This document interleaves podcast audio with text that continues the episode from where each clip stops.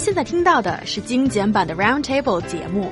想收听并下载一小时完整节目，请关注我们的微信公众账号 EZFM Roundtable，然后发送关键词“完整版”获取下载方式，或者直接下载轻松调频 App。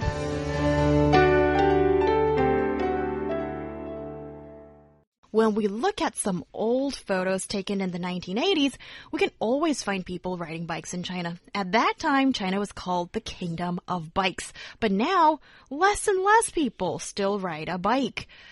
What's behind that? So tell me more about our love for bikes in the future, apparently, and what's going on right now. What's changed? Well, indeed, China was once called the king of bikes in 1980s and before. And during that period, people rode bikes to go to school, go to work, or even go to the markets. You could always see children sitting on the back seat of their parents' bikes. I was actually one of them. I can remember the happy times when I was sitting on the back seat of my father's bike when he came and pick up, pick me up from the school. So it seems that Chinese people would ride a bike to go everywhere. A bike was even regarded as one of the three must have appliances for marriage in 1970s, together with a watch and a sewing machine. However, now we see fewer bikes on the street. Taking Beijing as example, according to a report published by the Beijing News in 1986, over 62.7% of Chinese people rode a bike when they went out. Now the figure dropped to 12.6% in 2014. Instead, 31.5% uh, people drove, nearly 29% people took bus, 19.4% uh, people took subway, and 6.2% uh, of people took taxi. That's a huge change there. Yeah, I think the first thing to look at here is the fact that disposable income has gone up since that time. So, of course, you'd see more people driving cars um, and probably even taxis. But at the same time, too, we've definitely got a lot of reasons of why this is happening. But there's one that I personally wanted to say from my experience of riding a bike in Beijing is it is chaotic it is not a relaxing thing to do to ride a bike in, in on the streets.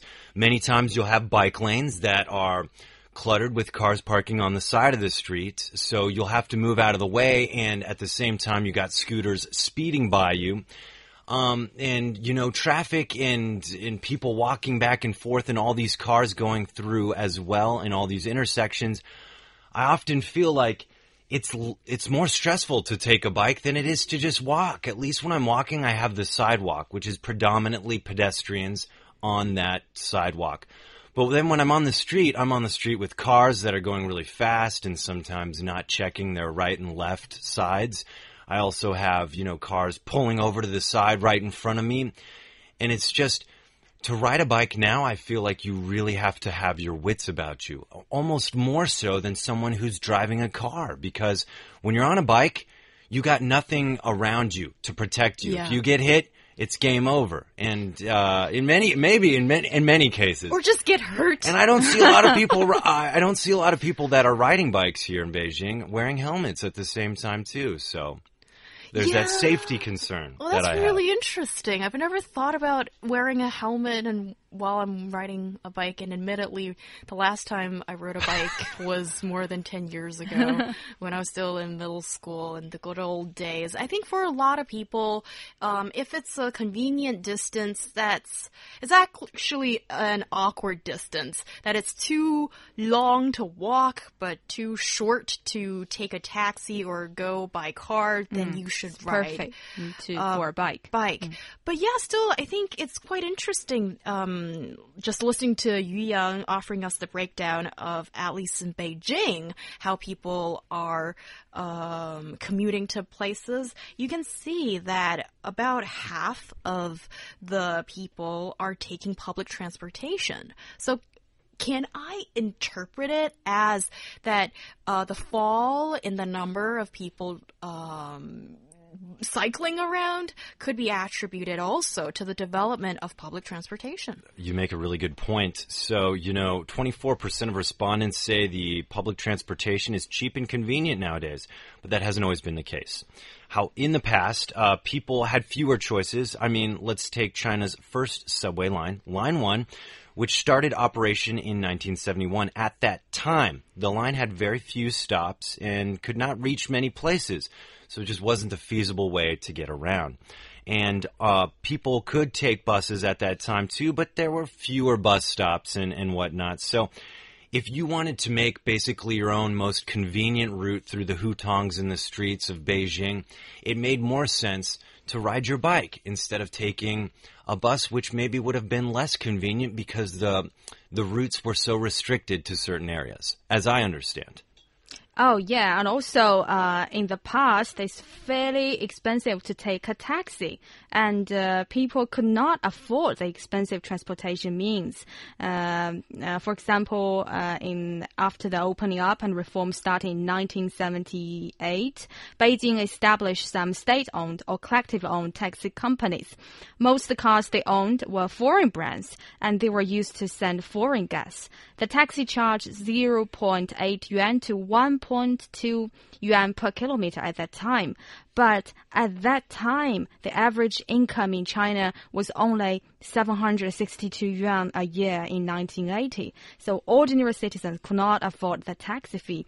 But now it is different. People have more choices and the public transportation is relatively, uh, compared to people's income, is cheap and convenient. So many people just don't bother to ride a bike. And another important reason is the long distance.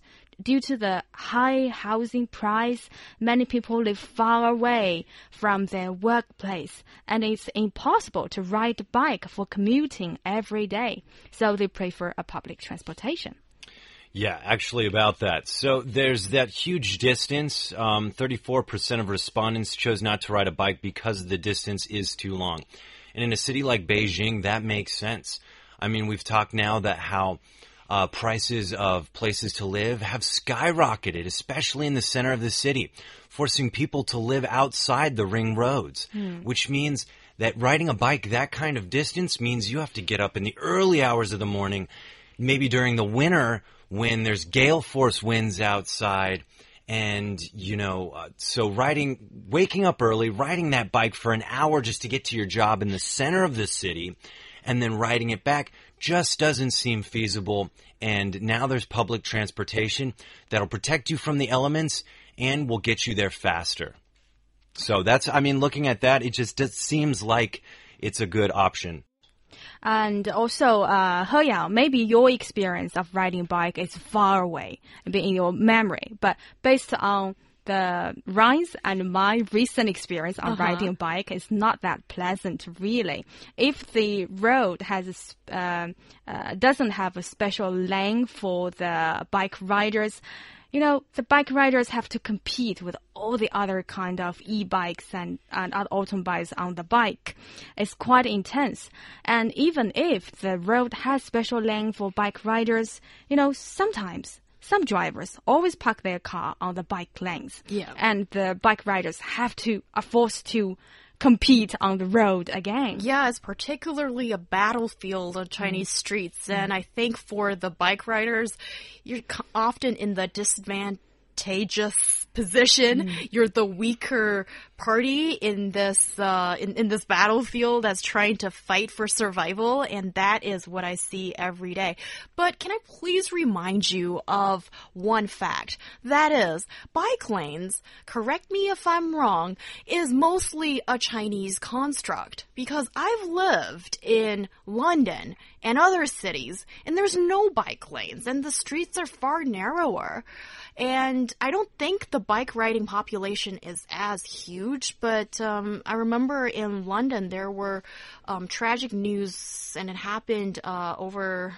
Well, it was news in 2010 for sure, that loads of um, bikers were hit by truck lorries because these massive trucks simply can't see these uh, drivers can't see the bikers and um, and with the narrow streets when the trucks turn the bikers are definitely in the dangerous blind spot that um, sometimes get run over. Anyway, my point is that um, having these bike lanes, they're supposed to be a good thing, but they don't seem to really have managed to serve its purpose these days? Is it a matter of Chinese society changing, or should something be done to make these lanes work better? I, I, I think it's actually a condition that's facing all old but very mega city or important cities. Space is already so limited. I mean, you take New York City, like all the lanes on that, all the road is being used to be taken up by all the lanes because there's already too many cars. So to be able to make room for just that niche group of people that maybe is a very small portion Yeah. of the population that is taking those bikes, maybe it's just not feasible. It's more important to give more room to these cars to be able to move around each other in these big cities where most people are using cars. Because let's let's take like biking is sounds really nice. But a lot of us when we think about biking, we think of a summer day, we're biking through the park. That sounds nice. Biking in the streets of London, in the streets of Beijing, it's cars honking, it's people swerving in front of you, it's uh, traffic lights right and left, so it's not like an endless long street that I can just peacefully zone out and ride my bike. It's stop and go traffic just like a car would do. So it's stressful and it's just many times even with the weather, I mean, take London's weather, for example. Probably not a lot of people are biking in the winter, especially during the wet season. I'd say during the winter in New York, when it's snowing, people are not putting, you know, chains on their bikes so that they can, like, struggle to get to work. It just, you know, it doesn't make sense. So I think actually this is uh, something that faces a lot of really big metropolitan cities.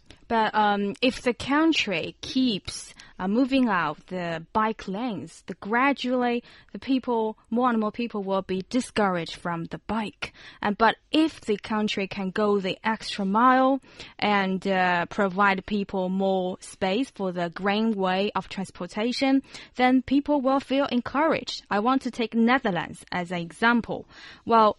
Uh, apparently, China owns uh, a larger number of bikes than Netherlands, but in the in terms of per capita, the Netherlands has uh, uh, the the Dutchman owns 1.1 bikes, but in China, each Chinese owns 0.4 bikes in average. And also, according to a report from the New York Times, the ratio of transporting on bikes took up 32% in Amsterdam. However, in Beijing, the figure was only uh, 12.6% in 2014. And also, uh, it seems that the bike riders enjoys more privileges on the road, and the the, the bike lanes are wide enough, and it's uh, if it's a mixed road for both bikes and the cars, bike riders have privileges over car drivers. So this country is promoting this concept that is bike riders are always right, and Yeah. they can always enjoy the uh, favorable policy. I get that, but I mean, how? I, I don't know. I went to Amsterdam. Uh, it was a nice city, but that's not Beijing. That's not New York, and that's not London. Okay. Maybe it's feasible for that population and under the circumstances there for that to happen. But in these cities like Beijing, like London, like uh, New York, I think they're 10 times more chaotic, more hectic, and just that's not the kind of atmosphere people want to ride bikes in. Mm-hmm.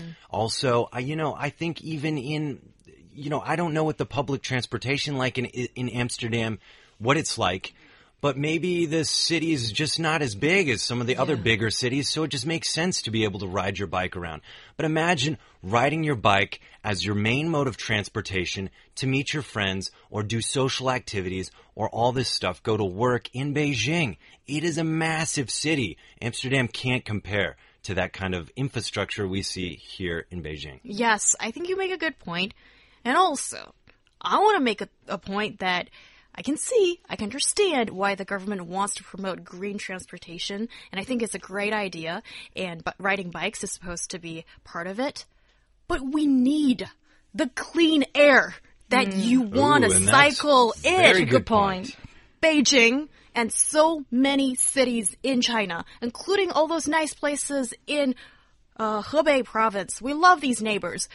And imagining cycling in that kind of air, I don't want to encourage anybody to do that. So basically, I think, yes, we want to make our cities cleaner, uh, greener, and there is a prerequisite, and that is making people want to cycle outdoors, and that includes having clean air.